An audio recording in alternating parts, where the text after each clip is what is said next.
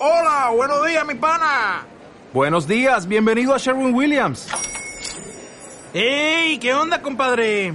¿Qué onda? Ya tengo lista la pintura que ordenaste en el ProPlus app. Con más de 6.000 representantes en nuestras tiendas listos para atenderte en tu idioma y beneficios para contratistas que encontrarás en aliadopro.com. En Sherwin Williams somos el aliado del PRO. Esto es una producción de Mindalia Televisión y Mindalia Radio, audiovisuales sin ánimo de lucro de mindalia.com, para aportar conocimiento y crear conciencia. Mindalia.com, la primera red social de ayuda altruista a través del pensamiento.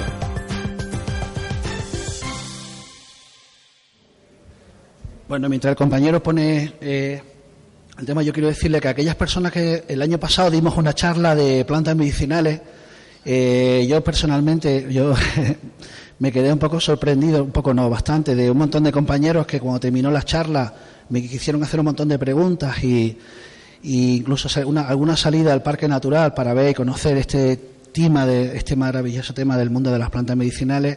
Al final, por, por eh, circunstancias, no pudo ser, pero esta vez sí puedo eh, permitirme la oportunidad de invitaros a alguna ruta eh, dentro del Parque Natural para ver el tema de plantas medicinales.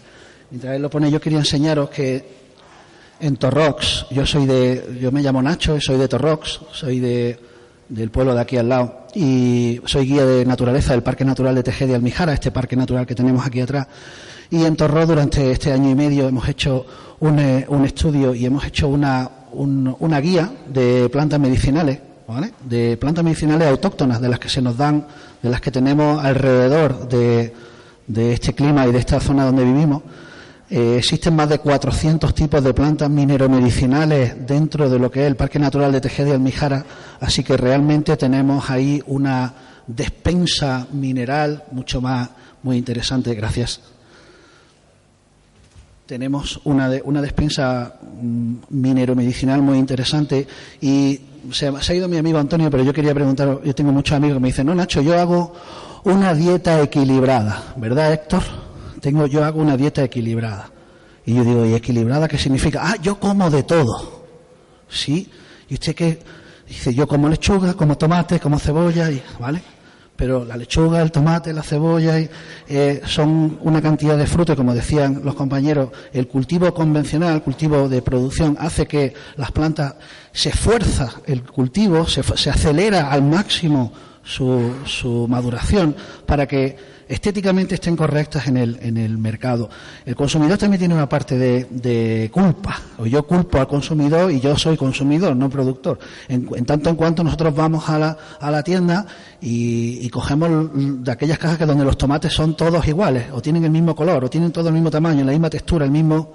Pero luego cuando yo voy a la naturaleza, que estoy harto de subir a la sierra porque soy guía, la naturaleza no es homogénea, es totalmente heterogénea, ¿vale? Y eh, aquellas, aunque parezca un poco irrelevante lo que digo, pero aquellas personas alternativas, medio hippies, que comen, lo mismo no les importa comerse un tomate que tiene una zona que está picada o que está podrida y la limpian con el cuchillo y la echan, parece que eso se ha convertido en, no, no, no, este tomate está podrido y eso ya hay que tirarlo. entonces hay una manera muy, muy exacta de, de, vivir. Yo me quito el sombrero ante esos alternativos que tienen la capacidad de hacer una ensalada con diferentes tamaños de tomate o diferentes tamaños de. En ese sentido, quiero deciros que la, la calidad no se refiere, no, no se nos ve, no la podemos ver estéticamente, no es apreciable, no tenemos la capacidad de saberlo, solo a través de la confianza. Y la confianza, como hemos visto, la podemos tener o bien en las personas de los demás o bien en el conocimiento que nosotros tenemos nosotros mismos y podemos ir a buscarlo a la naturaleza, ¿no? A la naturaleza o cultivarlo nosotros mismos.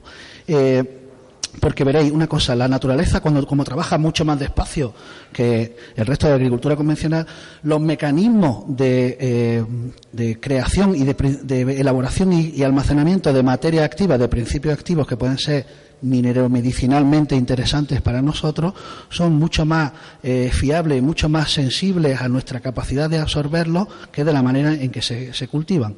Me explico. Veréis, dentro del el mundo de la naturaleza hay muchísimas eh, sustancias, muchísimos principios activos, flavonoides, betacaroteno y un montón de sustancias que normalmente en el cultivo convencional no están representadas. Por lo tanto, cuando llega la dieta, a la hora de hablar de esa dieta equilibrada de la que solemos ver, realmente no tenemos una dieta equilibrada, más bien tenemos una dieta eh, de una serie de sustancias que consumimos en grandes cantidades y hay otra serie de sustancias que prácticamente están desaparecidas de nuestra ingesta semanal.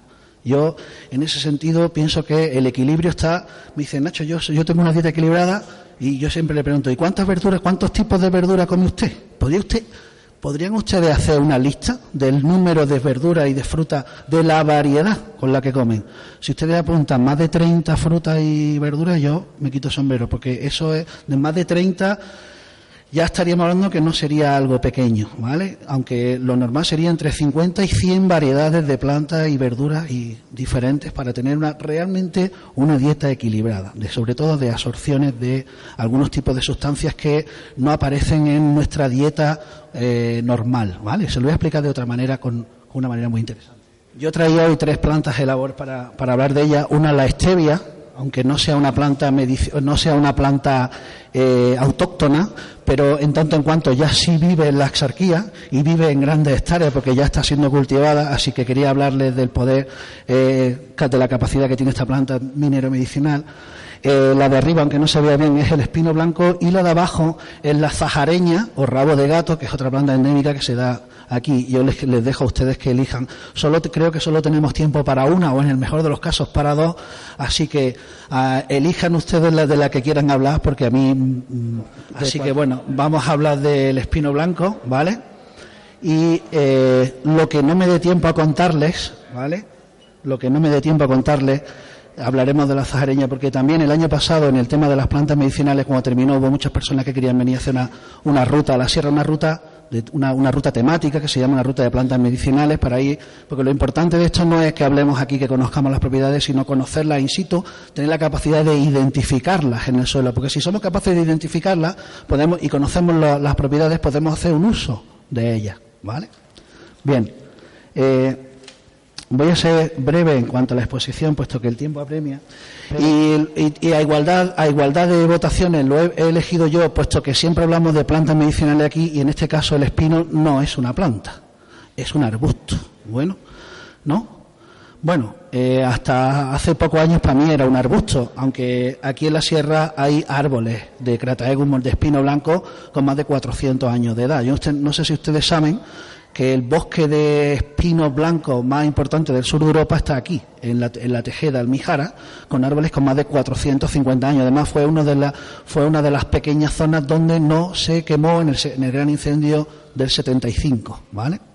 Eh, yo quiero, he querido eh, trabajar con, este, con este arbusto, puesto que la es una manera muy fácil de conseguirlo. Evidentemente es una planta que crece aquí a más de 1.600 metros de altitud, o sea, vive en el piso bioclimático supramediterráneo y está bastante lejos para ir a recoger eh, partes de la planta y traérnosla, ¿de acuerdo? Pero creo que es mucho más interesante si no podés con el enemigo únete a él, es decir, compraros vuestro propio arbusto de espino blanco y tenerlo cultivado incluso en la propia casa. ¿Vale? De hecho, yo he hecho pruebas y yo, cosechaba espino blanco en la sierra hasta el año 99-2000, que empecé a plantar abelardo precisamente los mis propios árboles y ahora en mi cortijo tengo árboles suficientes para invitarles a todos ustedes, porque eso crece y crece bien, ¿vale? Y además es un recurso renovable y sostenible, puesto que las plantas tienen un proceso de liberación muy corto, nace, crece, se, se reproduce y muere normalmente en el mismo año, y, en este caso el espino, pues yo los planté en el 99 y como son arbustos, cada año tengo más cantidad y más árbol, ¿no? Siempre y cuando yo no pode, ¿no? Eh, el nombre del espino blanco vamos a poner una pequeña, os pongo esa, esa pequeña flor, porque esa pequeña hoja, no sé si se aprecia bien, pero es la forma muy, muy conocida del espino, es la única forma, es una forma muy trilobulada, como veis, con hojas lampiñas y aserradas, muy poco, muy difícil de poder, eh, eh, es muy difícil de poder, eh, lo diré, de, de, confundir, ¿vale? Es una planta bastante fácil de, de poder ver. Es una planta, su nombre científico es Crataegus monogina. Existen, en el, en el mundo existen más de 200 variedades de Crataegus, o sea que es una infinidad enorme de, de productos, de, de cantidad de, plantas que hay, pero aquí tenemos dos, principalmente el Crataegus monogina, que vive aquí a 1600 metros de altitud, y es una, un arbusto que también produce no solo produce hojas, sino que produce flores y frutos que son muy interesantes desde el punto de vista minero medicinal. Al igual que el año pasado dije en la sala que no existen plantas medicinales y con ello dije que no esperara que no se fuesen, eh, existen plantas que contienen principios activos que usados en una frecuencia y una determinada y una eh, frecuencia una dosificación adecuada pueden tener efectos beneficiosos para la salud. Pero si no utilizamos la frecuencia y la dosificación correcta, podemos tener, eh, podemos conseguir que una planta que creemos que puede quedar beneficio puede eh, crear pernicio, puede ser perniciosa para la salud, ¿vale? Así que la en la dosificación, como ya decían los, eh, los grandes conocedores del latín, en la dosificación está el veneno, ¿de acuerdo? Bien.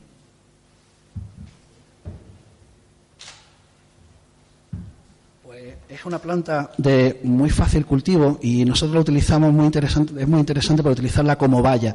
Normalmente ponemos vallas de, metal para delimitar muchas veces nuestros terrenos y esta planta, como tiene pincho y eh, tiene una forma arbustiva, es muy interesante porque podemos delimitar muy bien nuestros eh, nuestro espacio e incluso podemos utilizarlo con un, con un fin para la vida silvestre animal. El fruto de esta planta es muy importante para la vida silvestre eh, de este parque natural porque los pájaros, sobre todo en otoño, hay muchísima migración por parte de los pájaros entre África y Europa. Nosotros estamos en medio, somos parte de una corriente, de un flujo corriente migratorio y para muchos animales, sobre todo muchos pájaros aquí, y ese, ese fruto es muy importante para la vida silvestre porque contiene muchos muchas vitaminas y muchas proteínas, como vamos a ver.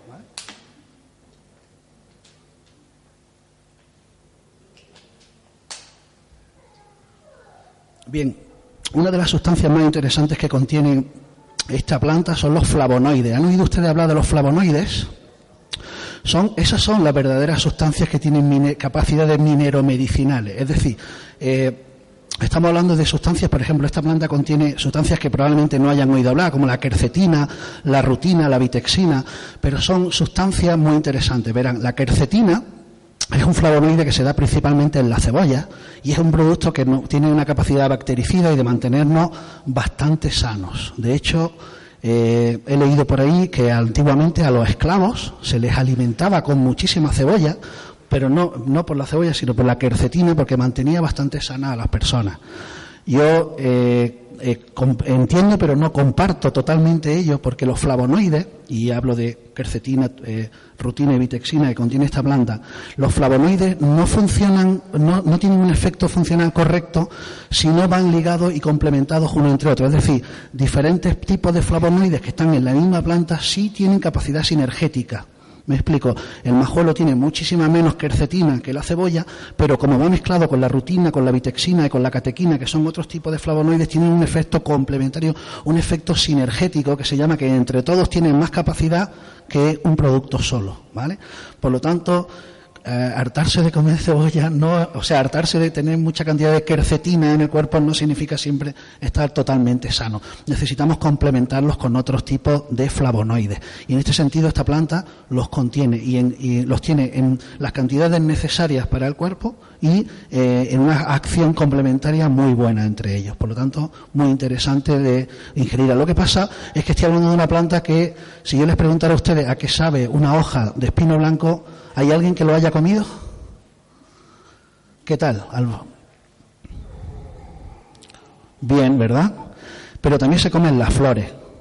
¿Han ustedes probado alguna vez las flores? Las flores tienen, de hecho, no las venden en, medicina natural, ¿vale? Las flores saben a nuez, están exquisitas y las nueces, las flores son de las pocas flores de la naturaleza que tienen, tienen capacidades mineromedicinales, tienen capacidad de disminuir la ansiedad y de disminuir el estrés. No sé si ustedes lo saben. De hecho, hay empresas como Arcofarma, Arcocápsula, que ustedes pueden ir, es muy curioso. Yo voy a, puedo ir a comprar a la farmacia y me encuentro que me venden hojitas de extracto de Crataegus monoguina, me venden un botecito con, con, con extracto de sumidades floridas, es decir, de las flores que yo luego cultivo, las corto y las echo en la, en la ensalada, ¿vale? Las flores de esta planta tienen una, una serie de sustancias que tienen la capacidad de disminuir la ansiedad y el estrés. Por lo tanto, son muy interesantes de aportarlas a nuestras ensaladas con carácter no diario, pero sí semanal, ¿no? En ese sentido, claro, pero no podemos ir a la sierra eh, cada semana a 1.600 metros de, de, altitud a por esas flores, ¿vale? Pero sí podemos cultivarlas nosotros aquí. Estamos hablando de plantas que no se cultivan, que no están dentro de lo que es los ratios comerciales, por lo que es incluso es bastante difícil que vayáis a un vivero y podáis encontrar algún arbusto. De todas maneras, hay maneras de reproducirlos, desde semilla, por esqueje, por acodo, ¿vale? Habría maneras de, conseguirlo. Yo lo he encontrado en Madrid, dígame. En Córdoba se cultiva mejor que aquí. Así que es, un magnífico eh, arbusto que funciona de maravilla. Además, en, en Córdoba va mejor que aquí si le digo, ¿vale? Porque hay más, nivel hídrico, hay más humedad. Es un árbol, es un arbusto. Lo que pasa es que aquí hay árboles de 400, 500 años, de 8 metros de altura y así de gordo. Algo totalmente inusual, Abelardo. Son cosas que hay muy, muy interesantes. De hecho, eh, sí quería mostraros que si hay alguien que quiera luego venir a, a ver eso, ese jardín de plantas medicinales que hay en el, en el Parque Natural, estamos intentando, eh, vamos a subir la semana que viene, sábado y domingo, hay dos rutas previstas dos rutas temáticas, solo hay 10 o 12 personas, 10 o 12 plazas por día, no hay, no hay opción porque solo los coches y yo tampoco como guía de rutas temáticas solo lleva a, solo hacer rutas de calidad y solo llevo pequeños grupos muy pequeños, ¿vale? Ahora al final de la, de la charla, si hay alguien que esté interesado en venir a ver eh, esta ruta de plantas medicinales, pues con mucho gusto, ¿vale? Antes de eso quiero contaros que eh, esta planta contiene un montón de propiedades nutricionales, ¿vale? Por ejemplo, contiene, las hojas contienen muchísimo ácido ascórbico. ¿Saben ustedes lo que es el ácido ascórbico? La famosa vitamina C, ¿vale? Es una planta que proporcionalmente a la cantidad de ingesta que, que hacemos tiene mucha más vitamina C que una naranja. Entonces estamos muchas veces iluminados con la eh, política comercial que nos hicieron en Valencia cuando vendían, cuando se cultivaban naranjas de manera industrial, ¿vale? Y nos vendieron que eran buenos por la vitamina C, y es cierto, pero hay plantas que proporcionalmente contienen ácido ascórbico mucho más interesantes, ¿no? O, por ejemplo, eh, los frutos contienen ácido linoleico, ya saben ustedes, ¿no? Y ácido oxálico, y palmítico, y tartárico. Aparte de eso, contiene un montón de minerales, sobre todo calcio, magnesio, hierro. Son minerales que son absorbidos de manera, están incluidos dentro de la cadena trófica. Por lo tanto, la absorción por parte del cuerpo humano es bastante sencilla. Decía, no, Nacho, pero yo cojo una ampolla, yo me, me venden una ampolla en, el, en la herboristería o en, el, o en la farmacia y eh, con eso tengo los suplementos vitamínicos necesarios. Muy bien, y yo no lo discuto y es perfecto, pero muchas veces el cuerpo humano aunque si tiene una carencia y queremos suplementarla de directo, de golpe, no sol, solemos ingerirlo, pero no solemos absorberlo todo, puesto que nuestra capacidad de absorber es limitada. En ese sentido es mucho más interesante hacer un aporte continuo y constante, o mejor dicho, con una frecuencia inconstante, es decir, ni todos los días ni, ni, ni una vez a la semana, sino salteando dos, tres veces a la semana, dejando uno o dos días de diferencia entre la ingesta de estas plantas para que la absorción se bajen los niveles de acumulación de estas sustancias y el cuerpo pueda volver a absorberlo. Si, normalmente si, si tenemos muchísimas sustancias de la misma planta en el mismo cuerpo durante mucho tiempo, aunque sigamos ingiriendo esa, esa sustancia, no, la, no absorbemos esos principios activos. ¿Me comprendéis, verdad? ¿Cómo vamos de tiempo? Pues nos quedan cinco minutos, así que aparte de eso sí os quiero comentar eh, de como uso es una planta que se utiliza mucho para las ensaladas. Podemos utilizarla para las ensaladas, eh, incluso las hojas, las flores saben a nuez, están bastante ricas. Los frutos son muy ricos en vitamina C y aunque la pulpa sea harinosa y poco sabrosa, pero antiguamente se utilizaba en los arrieros, antiguos arrieros que cruzaban la sierra para el intercambio de mercancías, la utilizaban como un sustitutivo del café porque aquí en aquellos tiempos no había café. Es una manera muy sencilla de tener tu propio fruto, de tostarlo. Ojo, no hace el efecto del café, es decir, no aumenta el, la, el sistema nervioso, no nos pone nerviosos, más bien todo lo contrario. Se refiere a una infusión, ¿no? Además de, de, los frutos, de la harina del fruto, se hacía antiguamente un, un tipo de harina con la que se fabricaba pan un pan muy rústico. De hecho, hay En, la Sierra de Almijara, que hubo una serie de maquis que se refugiaron durante los años, durante la posguerra, hay bastantes restos de haber hecho ellos pan con la harina de los majuelos, ¿vale? Es una harina de escasa calidad, pero, Dino Alberto. Hacían, el hacían la harina del hueso y del fruto, de ambas cosas. Claro, claro. Sí, lo machacaban, hacían, imagínate, la pulpa es pequeñísima, tiene 2 o 3 milímetros, ¿vale? Sacaban, evidentemente era una harina de escasísima calidad, pero paliaba el hambre, ¿vale? ¿Entendés? estoy hablando de en aquellos tiempos, ¿vale? Eh, además, eh, no se sabe, la, la, planta se llama Crataegus, viene el nombre científico viene del griego kratos, que significa duro, y porque la madera es extremadamente resistente. Y antiguamente los, aperos de labranza, los utensilios de labranza, mangos de azada y azaones, era una de las maderas más duras, ¿vale? Y por eso hoy en día ya no encontramos esa calidad de madera, pero eh, se utilizaba muchísimo antiguamente. Y sí quiero comentaros que esta planta contiene un montón de propiedades antioxidantes en toda la planta. Los antioxidantes, aunque hoy no tenemos tiempo de hablar de ellos, son, son una sustancia que tiene la capacidad de eh, tamponar los radicales libres, digamos de eh, bloquearlos, de, paliarlos o mitigarlos, y ellos son los responsables del envejecimiento celular. Así que de alguna manera la ingesta de, de esta planta también nos va a ayudar un poco a no a rejuvenecer, pero sí a no envejecer tan rápido, ¿vale? o no envejecer tan, tan o envejecer más lento, ¿no? Aparte de eso, las hojas contienen muchas sustancias, como pectinas, por ejemplo, que son emolientes. ¿Saben ustedes lo que es emoliente? Tiene la capacidad de suavizar la mucosa y por lo tanto nos permite un poco liberar, ciertas partes del cuerpo cuando están muy muy cargadas, ¿vale? Además es muy efectiva contra, son sustancias muy efectivas contra la tos y además las pectinas, también hay muchas otras plantas que contienen pectinas, son bacteriostáticas, es decir, tienen la capacidad, tienen cierta capacidad bactericida, ¿vale? Os decía lo de, la, lo de los flavonoides y con ello ya termino porque el tiempo se me acaba, que esta, esta planta, que nos lo van a vender en, en la farmacia, en la, diagnostican mucho cuando tenemos algún problema cardiovascular. Principalmente el uso continuado, de, el uso frecuente e inconstante de este tipo de plantas nos ofrece una aportación de flavonoides, esa quercetina, esa rutina, esa vitexina, esas sustancias que están muy escondidas dentro de nuestra dieta, están, algunas veces están casi desaparecidas de nuestra dieta, y esas sustancias tienen una capacidad cardiotónica. Tiene esta planta, si utilizamos sobre todo la hoja, tiene la capacidad de, mm, de es una capacidad que tiene de, regular, reforzar y retardar el latido, el latido del corazón, sobre todo por una sustancia que se llama la esparteína, otro tipo de flavonoide que no existe o que apenas lo podemos encontrar, mejor dicho, dentro de nuestra dieta habitual y por lo tanto es una, es una planta que nos puede ayudar muchísimo al, es más, tiene la capacidad de regular la tensión arterial. Es decir, y cuando digo regular, es una, es una cosa bastante rara. Yo he tardado tiempo en, comprenderlo. Porque si tienes hipertensión, es decir, tienes la tensión alta, la capacidad que tiene esta sustancia de ampliar, lo que hace es, tiene un efecto vasodilatador es decir, amplía y ensancha las paredes de la arteria y por lo tanto el flujo de savia es mayor y la presión disminuye. Por lo tanto, para la hipertensión es buena. Pero, sin embargo, para aquellas personas que tienen hipotensión, es decir, que tienen la tensión muy baja, como es una planta que tiene eh, capacidades tónicas sobre el sistema cardiovascular, lo que hace es reforzar el latido del corazón, aumenta el bombeo y, por lo tanto, aumenta la sangre, ¿vale?